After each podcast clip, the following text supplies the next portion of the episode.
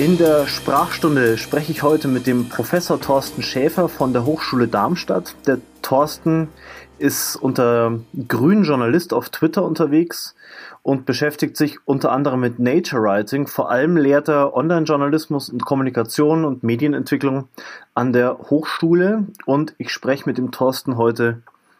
Der hat sich Zeit genommen, äh, wundervollerweise, und ich spreche mit ihm heute über unsere Sprache und was die verändern kann. Hallo Thorsten, magst du dich selbst nochmal vorstellen? Hallo, ja, ähm, ich bin Journalist, äh, Umweltjournalist, äh, vor allen Dingen seit äh, schon einiger Zeit, seit fast 20 Jahren. Und dann eben gewechselt an die Hochschule. Ich war vorher bei der Deutschen Welle, bei Geo eine Zeit lang in Hamburg und jetzt äh, seit fünf Jahren oder fast schon sechs an der Hochschule Darmstadt in der Professur für Textproduktion, da mache ich eben viel Textausbildung, Storytelling, Schreiben, Erzählformen, Recherche auch als Seminar, also das Handwerk und verbinde das eben vielfach ähm, in diesen handwerklichen Kursen, aber auch öfter in expliziten Kursen dann zu Umweltjournalismus, Klimajournalismus, Nachhaltigkeit und Medien, auch Nachhaltigkeit als, als eine ethische Dimension. Das ist eigentlich ein Großteil meiner Arbeit auch, trage viel vor, auch zu den Themen und schreibe auch dazu eben so in, in journalistischen Fachmagazinen und Portalen. Und ja, und ähm, jetzt in letzter Zeit geht es eben stark um äh, Klimawandel und Sprache vor allen Dingen, aber auch Sprache insgesamt, bei mir natürlich mit, mit dem Zuschnitt ähm, auch der Professur, aber ich im Prinzip ähm, bin schon immer auf ein Twitterwesen, habe immer auch ein bisschen literarisch geschrieben, schon journalistisch dann natürlich mehr ähm, wenn man sich für den Weg entscheidet. Und jetzt aber bin ich gerade eben auch ähm, verstärkt in verschiedenerlei Hinsicht dabei, die Sprache in den Fokus zu rücken bei der ganzen klimajournalistischen äh, Thematik, aber auch ähm, nochmal mit Kursen in der Lehre und ich schreibe auch gerade selbst ein Buch über meinen Heimatfluss Ach, oder auch über Gewässer, ähm, auch in einer, ja, ein bisschen so in diesem Nature Writing äh, Bereich, würde ich sagen, und da in der Versuch, eine andere Sprache auch zu verwenden, um Natur belebter, vielleicht ein bisschen metaphorischer zu beschreiben, ein bisschen äh, auch, ja, vielleicht äh, anders und ähm, okay. ja, und pendel da immer zwischen verschiedenen äh, Ansätzen hin und her. Ja, das Nature Writing finde ich ja einen total spannenden Ansatz, den habe ich jetzt ähm, bei meiner Recherche, wo ich mich auf unsere Sendung hier vorbereitet habe, zum ersten Mal gelesen. Da, da hast du auf deiner Seite geschrieben, du beschäftigst dich äh, unter anderem mit der Kernfrage, in welchen Formen Journalismus die Folgen vieler Umweltprobleme und des Klimawandels anders sichtbar, ja auch erfahrbar und spürbar machen kann. Das ja. finde ich einen total spannenden Ansatz.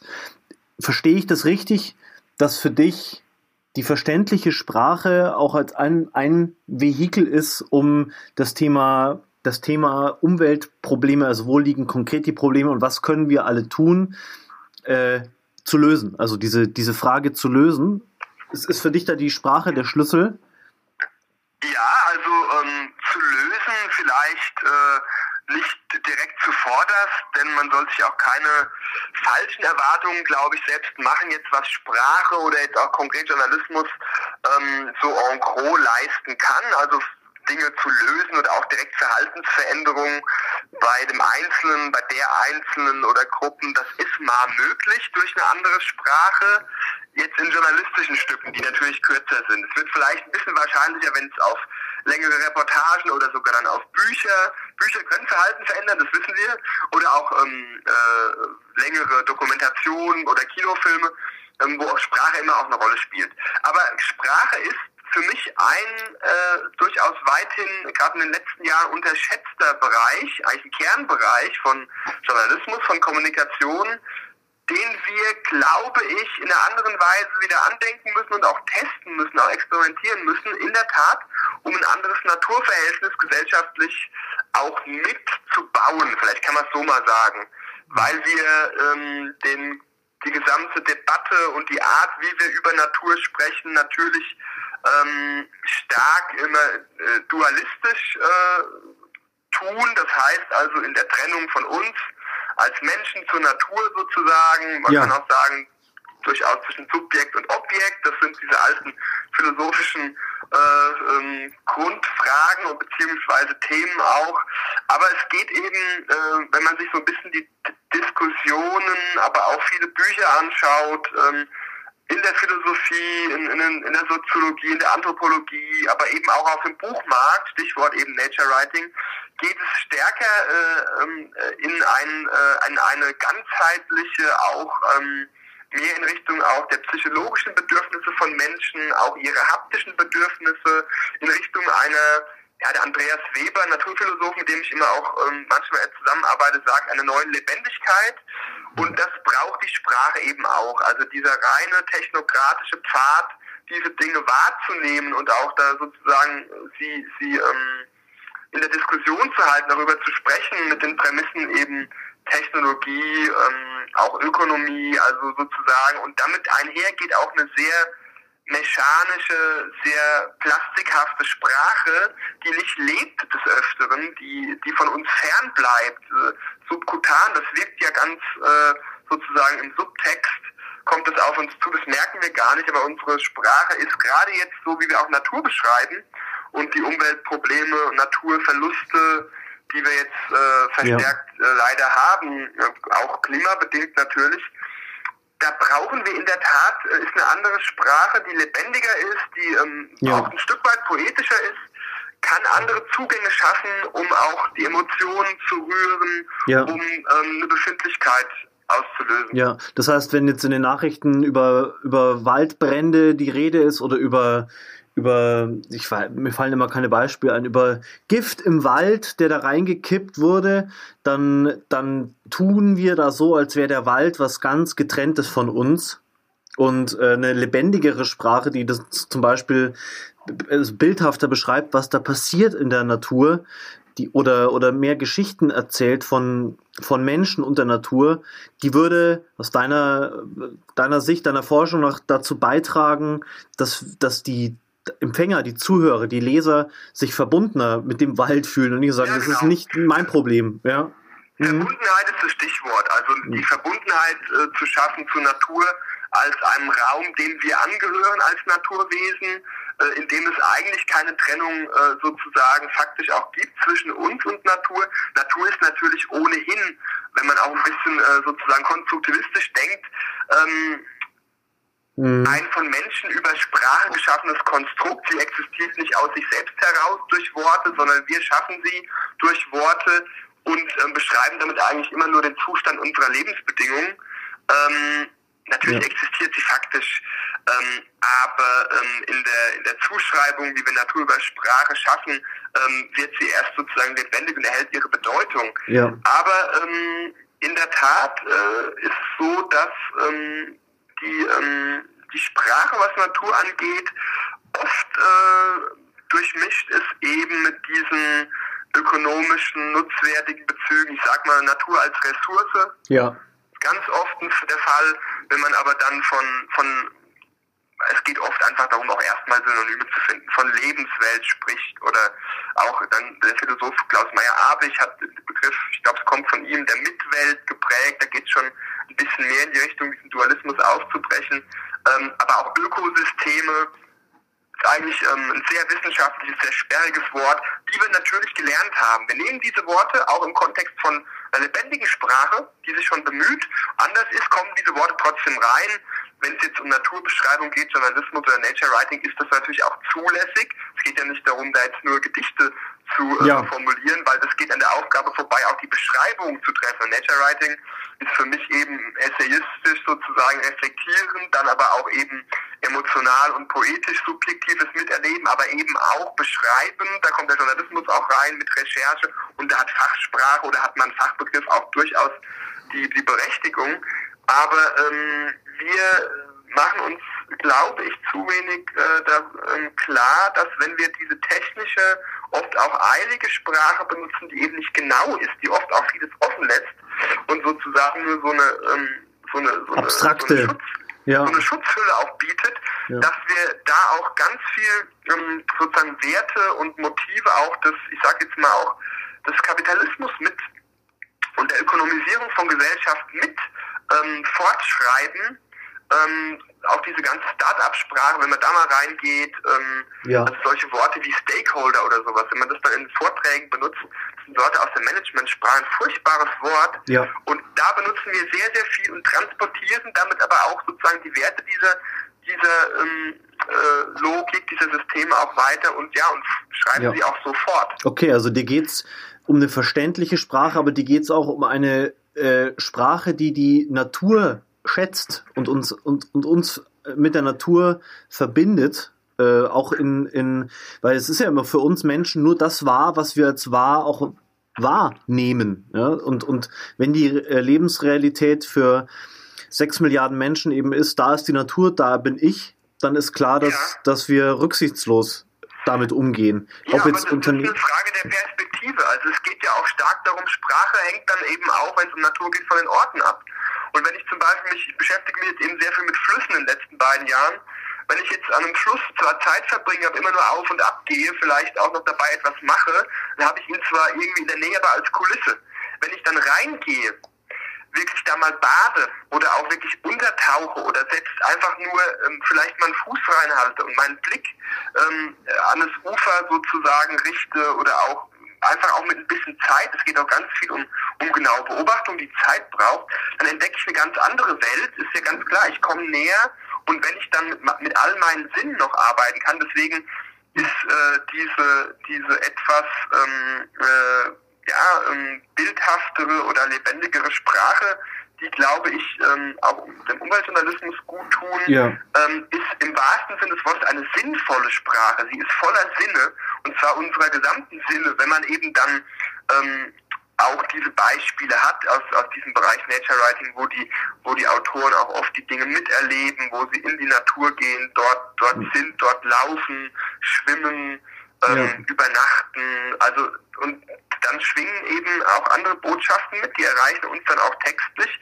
Ähm, ja. Und wir werden angesprochen äh, über andere Sinne, auch über Gerüche, ähm, die man wunderbar beschreiben kann, über ähm, natürlich das ganze Visuelle, da geht es ja ganz stark drum in diesen Werken, aber eben auch ähm, so etwas wie Temperaturen oder ähm, mhm.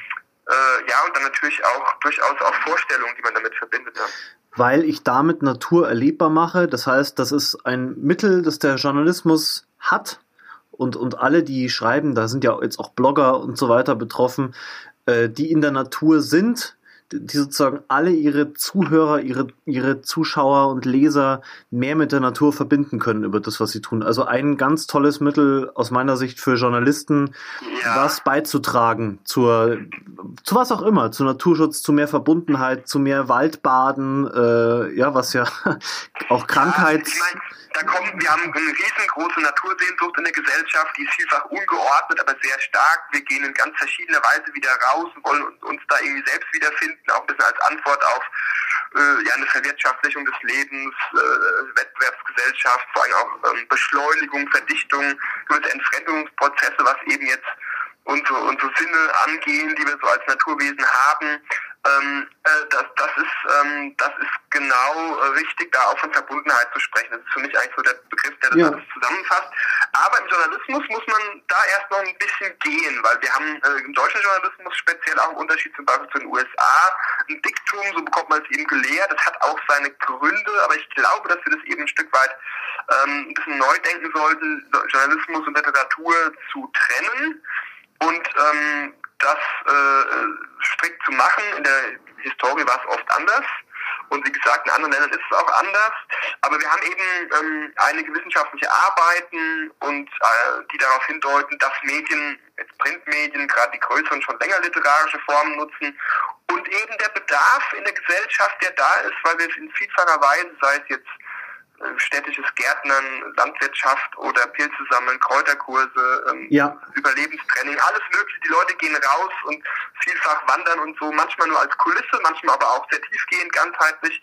Es ist ungeordnet, aber der Raum Natur wird neu bespielt und ähm, das alleine das schon äh, zeigt auch den Bedarf an einer anderen Sprache und der Erfolg dieser Bücher in dem Bereich Natur, nicht nur Nature Writing, wo die Autoren immer sehr subjektiv mit dabei sind, sondern auch von Sachbüchern wie zum Beispiel Wohlleben, ähm, allein dieser Erfolg zeigt schon, dass wir äh, da einen Bedarf nach einer anderen Sprache offenbar auch haben. Ja? Mhm. Und wenn ich diesen Bedarf stille, also dann ersetze ich in dem Moment so ein bisschen diesen Ausflug in den Wald und schaffe in dem Moment eine Verbundenheit bei meinem Publikum zur Natur, die wieder dazu führen kann, dass sich allgemein Menschheit, Gesellschaft in eine Richtung entwickelt, die mehr Rücksicht auf Natur nimmt, oder? Da schließt ja, sich der Kreis dann wieder. Aber nur, wenn man, und das ist ganz wichtig bei der ganzen Sache, sonst landen wir bei der Landlust und solchen wohl, wohl äh, anfühlen, sich wohl anfühlenden schönen Beschreibungen ja. einer kleinen heilen Welt. Ähm, ich gucke da manchmal auch rein. Die Bedürfnisse hat man ja auch. Aber wir müssen die, ähm, glaube ich, wir sollten die, ähm, die Natur ähm, Beschreibung, wenn sie dann geschieht in einer oder das Natur erfahren, also dann äh, in schriftlicher Art, ähm, poetischerer Sprache, mit Miterleben, mit Subjektivität immer verbinden mit einer kritischen äh, äh, Beschreibung der Verhältnisse, also Klimawandel, Naturverluste. Also das hat immer das Schöne, muss immer begleitet werden an der Stelle von dem kritischen, ähm, natürlich nicht immer gleichgewichtig und so weiter. Aber wenn wir diesen kritischen Kontext verlieren, landen wir bei, einer, bei, einem, bei einem positiven Journalismus, bei einer schönen, heilen, natürlichen mhm. Wohlfühl-Ecke, ähm, die, äh, die gerade nicht zur Lösung der Probleme beiträgt, sondern eher beruhigt und äh, uns in, in eine Art von, von äh, Watte packt. Okay. Welche Rolle Absolut verstehe ich. Welche Rolle hat jetzt die verständliche Sprache da für dich? Weil ich kann ja auch literarisch oder sehr sinnlich schreiben, ohne jetzt verständlich zu sein. Äh naja, also ja, das ist dann Unterschied. Also natürlich hat Journalismus und Literatur haben Unterschiede und da wird es dann auch unterschiedlich. Ich kann natürlich über Natur als Lyriker zum Beispiel mit den Formen oder auch sonst über Natur kann ich sehr ähm, literarisch anspruchsvoll ähm, schreiben, um da, aber trotzdem nicht mehr unbedingt verständlich. Ja. Ähm, und gut, Verständlichkeit ist ein weiter Begriff, aber wenn wir an die Allgemeinbevölkerung denken, an die sich diese Begriffe, äh, diese Bücher, Entschuldigung, ja, ja auch richten, dann ähm, ist für mich immer, deswegen ist für mich dieses, dieses Nature Writing auch interessant als Journalist eben. Ähm, dann, ich kann verständlich schreiben und faktisch bleiben. Mhm recht trocken. Es ist auch die Frage, was ich damit reinnehme. Also Worte beziehen sich ja immer auch auf den, den Gegenstand sozusagen oder auf die auf die Thematik. Jetzt, Natur würde ich nicht als Gegenstand beschreiben, hm. aber naja, also jetzt mal so formuliert. Mhm. Ähm, wenn ich verständlich schreibe über Zahlen, Daten, Fakten, kann ich auch machen.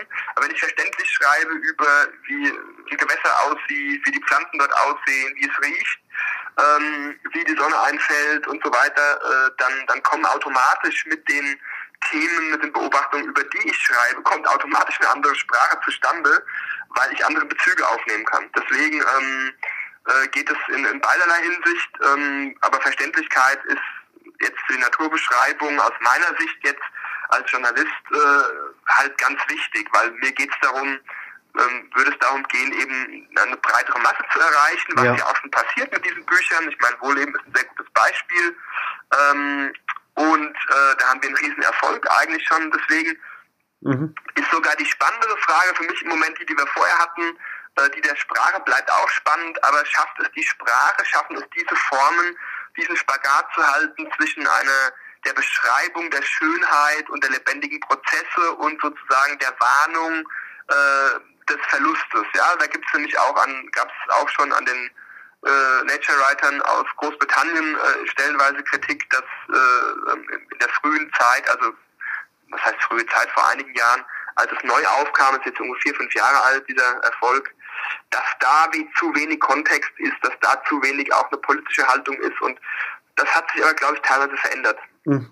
Muss sich dann auch das natürlich das Lehren von Journalismus verändern also was wir unseren oder was was was jemand wie du deinen äh, deinen Studenten beibringt, muss sich dann verändern, oder? Also ja, so, muss sich verändern, ja, auf jeden Fall.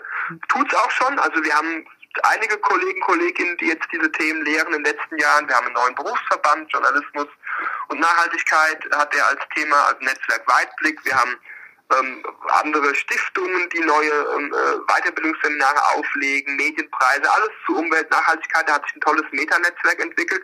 Die Frage ist, wie haltbar ist es? Da geht es um neue Finanzierungsformen. Da geht es vielleicht um uh, staatliche mhm. Unterstützung von diesen Strukturen, die enorm wichtig sind. Ähm, ja. Aber ähm, ja, das wäre das wäre die eine Sache. Ähm, äh, das andere, ähm, was mir wichtig ist, eben äh, ist auch in der Lehre ähm, die, ähm, die Räume auch zu wechseln.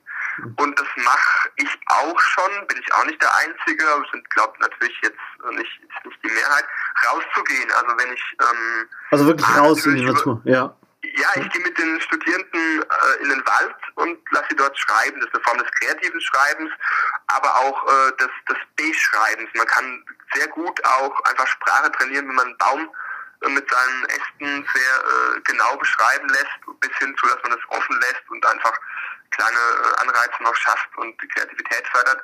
Das geht natürlich, muss man immer dazu sagen, äh, das geht erst, wenn sie ein bisschen schreiben können. Das heißt, äh, im Journalismus geht es auch erstmal um das Handwerk zu können, verständliche ja. Sprache zu lernen, die Stilformen zu beherrschen und dann äh, als, als ein Zusatz, das ist, keine, das ist kein Ersatz, das ist ein Zusatz, rauszugehen und dort das Schreiben zu üben, rauszugehen, aber auch in ganz anderen Seminaren zu anderen Themen, um zu laufen und in, in der Natur ähm, Ideen zu sammeln. Denn das war sie schon immer, gerade das Laufen und Natur als Raum ist für kreative Menschen schon immer, seien es alte Philosophen schon in Griechenland oder viele Schriftsteller, das ist ein, äh, einfach ein sehr unterschätzter Raum, um zu lernen. Deswegen ist das Rausgehen sowohl fürs Schreiben als auch sonst überhaupt fürs Lernen an der Hochschule enorm wichtig. Das kann man nicht immer machen, aber man sollte es versuchen.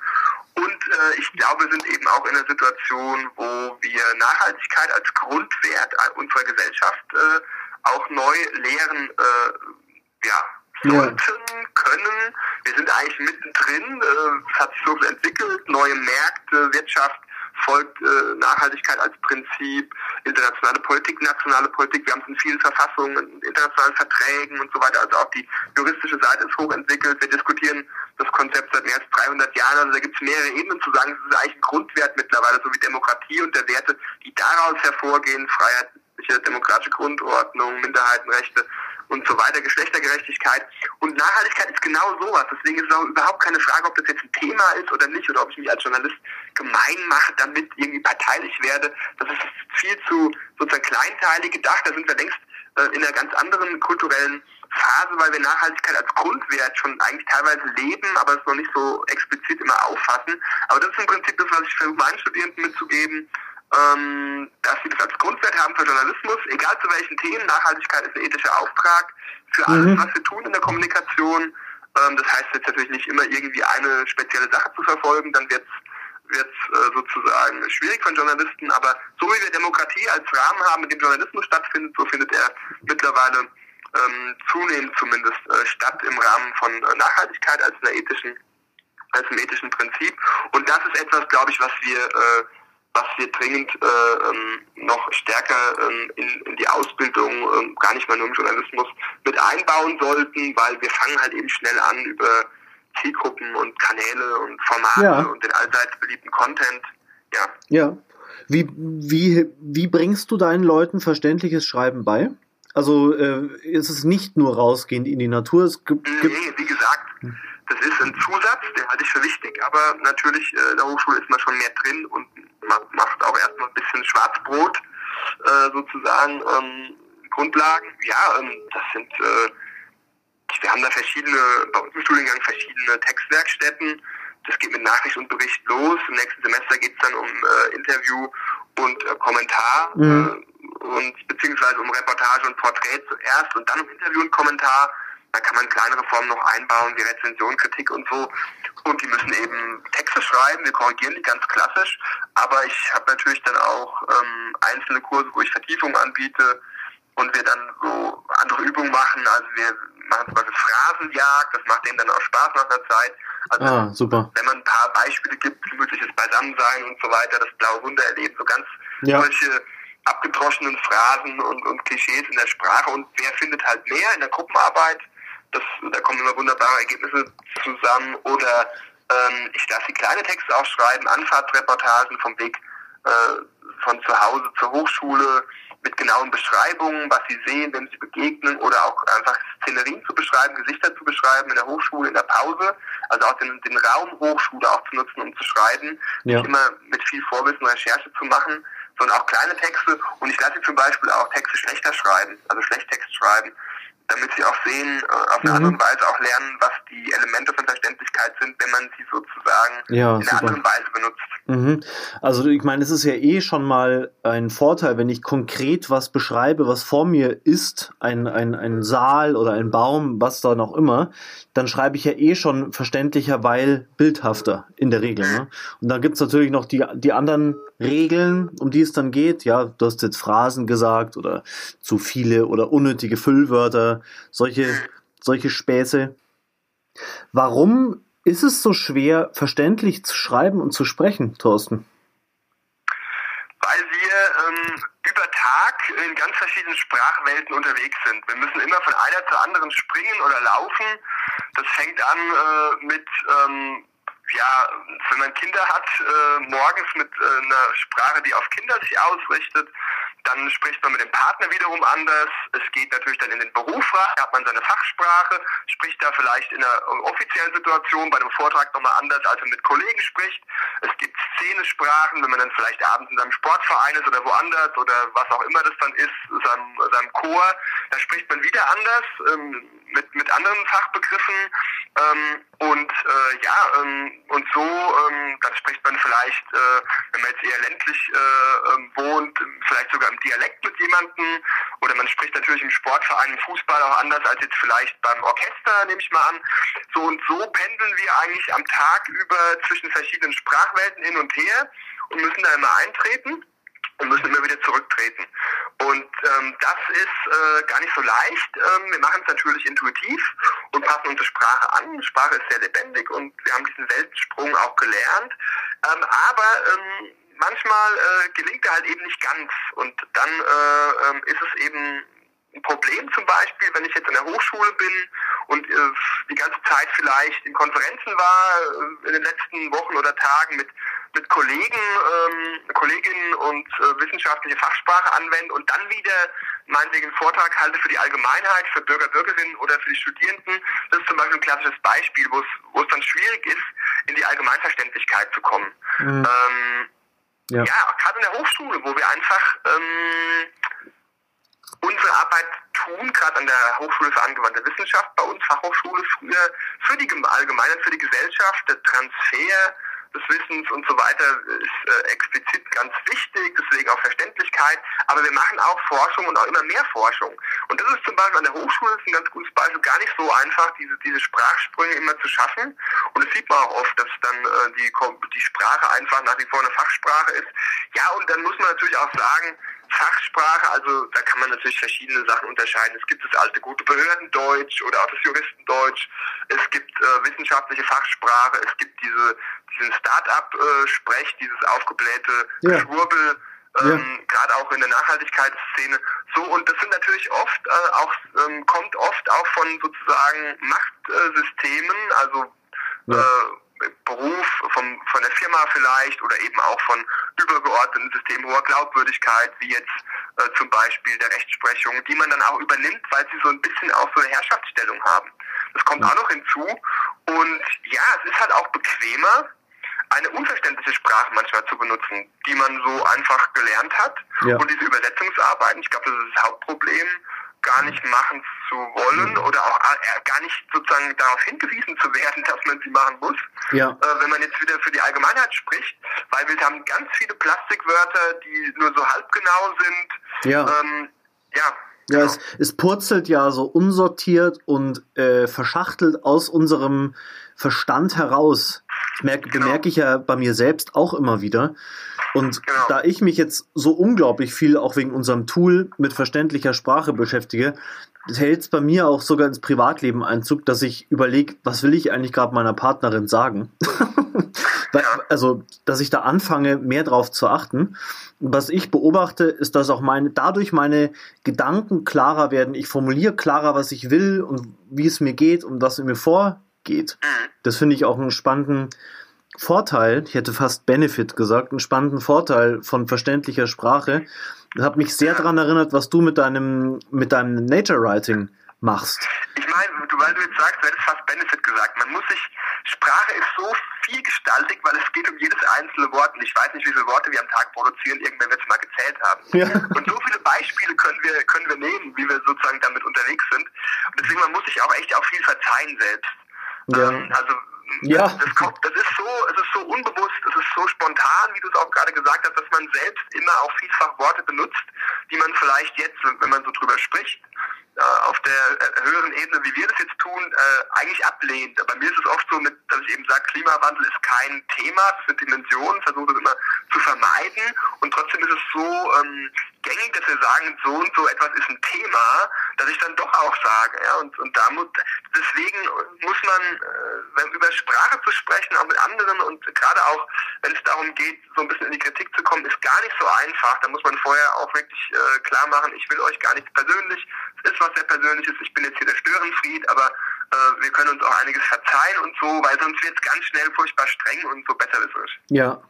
Jetzt haben wir, wir kommen langsam zum Schluss. Wir haben jetzt ganz viel darüber gesprochen, was Sprache, wie Sprache was verändern kann, vor allem für die Natur, für unsere Wahrnehmung der Natur und, und von, für unsere Wahrnehmung von uns und der Natur. Also Journalismus wirklich als, als Waffe, als scharfes Schwert für, für den guten Zweck.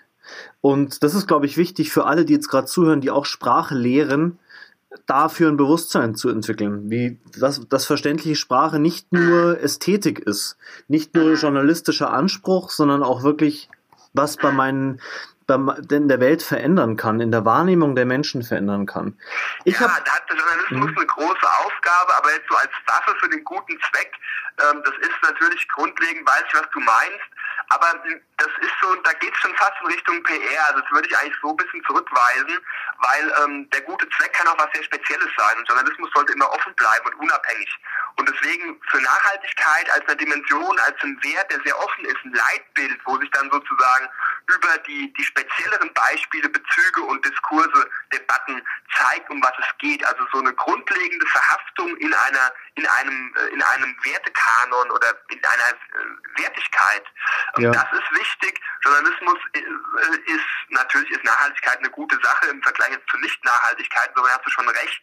Aber als Journalist bin ich da immer noch ein bisschen, also, ähm, so, wo, es mir darum geht, trotz diesem Ansatz zu sagen, wir, wir sind in, in, mit Werten unterwegs und auch gerade zur Nachhaltigkeit müssen wir uns auch dezidierter auch bekennen.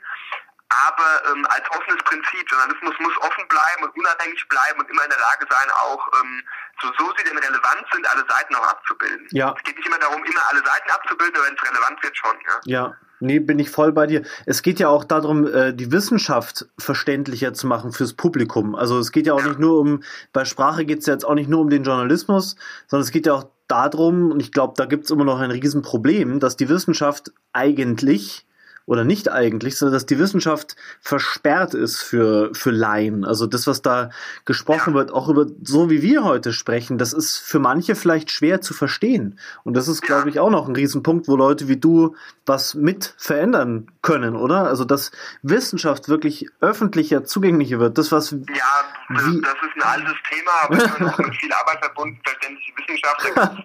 Okay. zum Glück auch eigene Studiengänge mittlerweile für und Okay. gibt es viel Arbeit, aber das Ja. ist natürlich, Wissenschaft hat so eine spezielle Sprache oft und da gibt es viel zu tun. Ja. Okay, ich habe noch ein kleines Problem. Und zwar, äh, ich bin sozusagen, ich bin ja 32, aber ich bin sozusagen einer vom alten Eisen. Ich tue mich mit dieser äh, genderkorrekten oder gendersensiblen Sprache so ein bisschen schwer, Ja. weil es immer wieder, du hast jetzt vorhin auch Studierende und Studierenden gesagt, ich sage immer noch Studenten, weil, weil meine, meine Leidenschaft die prägnante, verständliche Sprache ist. Ich habe da einen Konflikt, muss ich sagen, weil ich finde es Ja. natürlich eine gute Sache, äh, dass ähm, eine Sprache Frauen wie Männer äh, gleichermaßen be einfach bedenkt. Da, da habe ich gar nichts dagegen. Nur ich habe was gegen die, äh, einerseits wird es manchmal tot, also durch Studierende wird es ja auch Plast, äh, weniger, weniger anschaulich, weniger menschlich, mehr so verdinglicht. Studierende, äh, also für mich ist das zumindest so, ne, immer so ein bisschen vergegenständlich. Wie, wie gehst du damit um? Oder mit diesem, ja, Stud Studenten, äh, Studierende, nee, Studenten und Studentinnen, äh, dann wird es ja weniger prägnant. Also ich sehe Ja. da einen Konflikt, einen permanenten. Also Blödes Konflikt Deutsch. haben, glaube ich, viele, wird Ja. vielleicht nicht so oft drüber gesprochen. Ja. Ähm, ich bin da so in der Mitte und versuche einfach, ähm, wenn es für mich sprachlich passt, weil ich da auch ein Ästhet bin Ja. oder weil mir das der Klang auch wichtig ist ähm, dann mache ich das. Dem Studierende sagt, da verliere ich überhaupt nicht viel. Ich sage auch in Vorträgen öfter auch mal einfach um ein Zeichen zu setzen, an die durchaus öfter auch schon in, bei dem Thema sehr, sehr aufmerksam und sehr auch kritischen Zuhörer und Zuhörerinnen.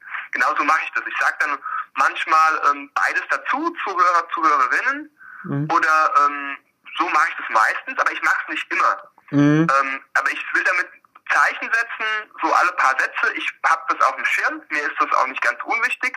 Und trotzdem finde ich es überhaupt nicht schlimm, wenn jemand nach wie vor Studenten sagt. Ja. Und ich finde auch überhaupt nicht schlimm, wenn jemand äh, ähm, nicht ständig bei jedem Mal StudentInnen sagt oder ZuhörerInnen, ja. also auch diese Pause macht. Ähm, ich ja. bin jetzt zunehmend auch auf Vorträgen, wo das so der Fall ist. Gerade vor zwei Wochen war ich in Leipzig auf der Konferenz zur großen Transformation der Soziologie. Da waren viele spannende Workshops, aber auch viele, die eben sehr sozusagen ähm, ja genau und sozusagen strikt äh, dieser gendergerechten Sprache folgen. Das können sie gerne machen. Ich finde das Thema auch wichtig.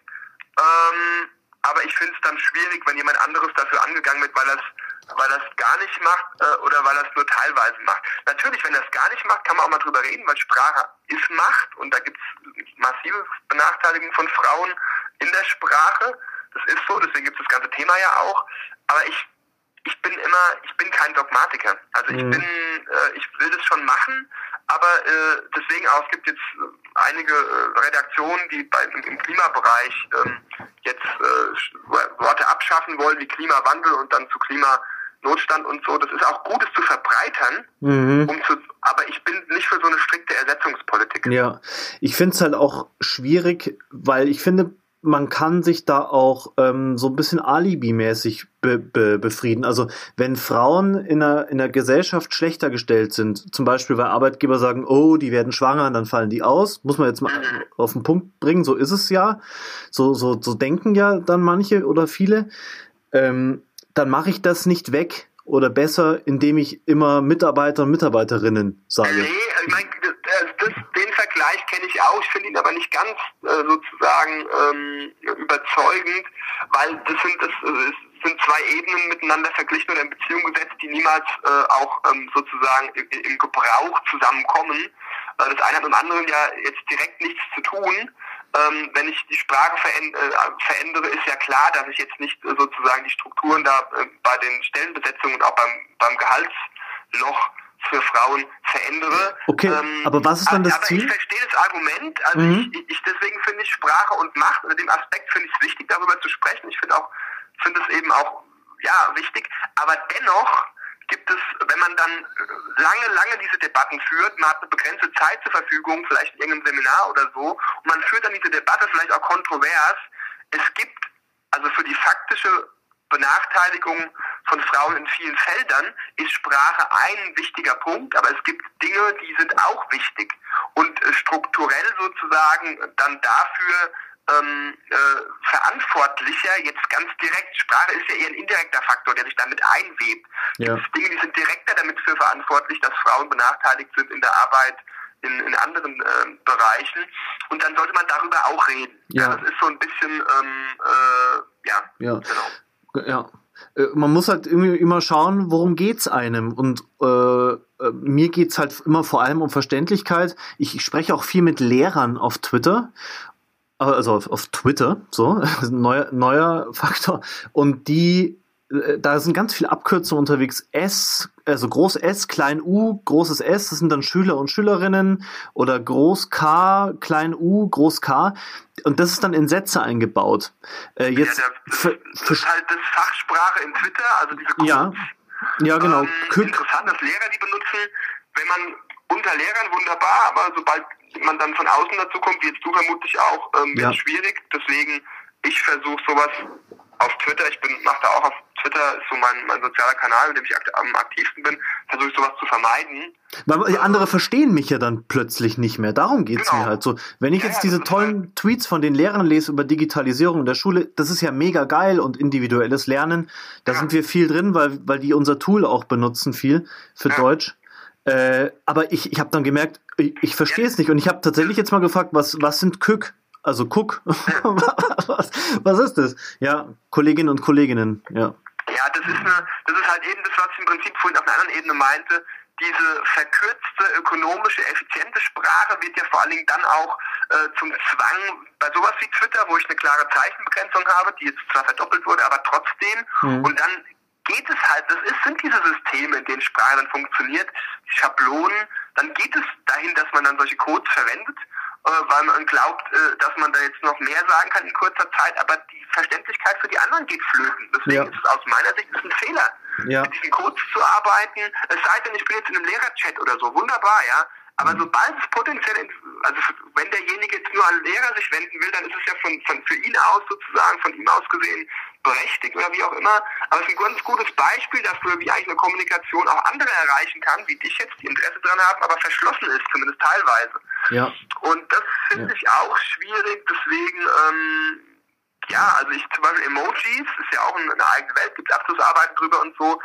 Ich setze die zum Beispiel sehr äh, selten ein oder auch nur mit sehr vertrauten Personen, weil ich schon öfter auch, ähm, es ist ja auch ein Code, ja, es ist im Prinzip ein, ein Versatzstück für eine andere Form der Informations- oder auch Emotionsweitergabe vor allen Dingen. Ja. Und ähm, ich finde das manchmal schwierig, weil immer wieder Missverständnisse entstehen. Mhm. Ich finde, das ist natürlich bereichert das auch irgendwie die Sprache, jetzt gerade bei sozialen Medien oder die Handysprache, wenn man die so nennen will. Ja. Aber man sollte sich einfach auch, finde ich, Gedanken machen, so ein bisschen was verloren geht oder vor allen Dingen, wo Missverständnisse entstehen können. Und gerade, das ist auch meine Erfahrung im privaten Bereich, gerade bei den WhatsApp äh, ähm, Geschichten oder auch Emojis, sobald es in die Richtung Diskussion geht, also mit kontroversen Meinungen, geht es meistens schief, ja. weil dann werden solche Kurzformen benutzt oder Dinge werden gar nicht gesagt. Das ist noch das Schlimmste, weil mhm. sie keinen Platz haben, weil man das nicht schreiben will in der, in der Kürze.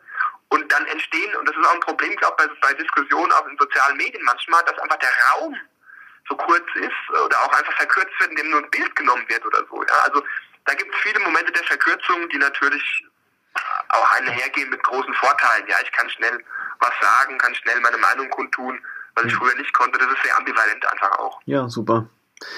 Okay, danke Thorsten, Professor Thorsten Schäfer. Äh, für alle, die Fragen an dich haben, die finden ja online mehr als genug Kontaktmöglichkeiten zu dir. Ja, äh, okay. Vorgestellt sei nur äh, grünerjournalismus.de. Darüber bin ich ganz positiv gestolpert. Das ist deine Seite, gell? Oder ist das ein. Ja, das ist ein Projekt von der Hochschule. Also ich betreue das Projekt, ich leite das.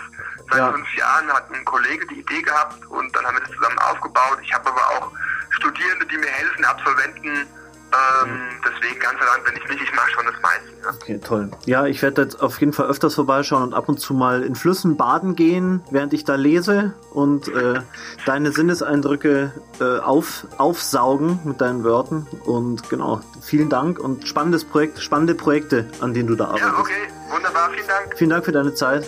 Tschüss. Ciao.